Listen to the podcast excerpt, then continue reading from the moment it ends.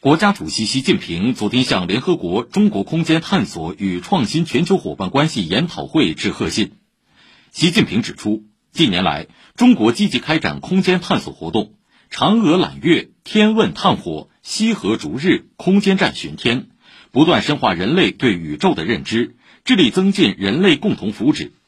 太空探索永无止境，中国愿同各国一道加强交流合作，共同探索宇宙奥秘。和平利用外空，推动航天技术更好造福世界各国人民。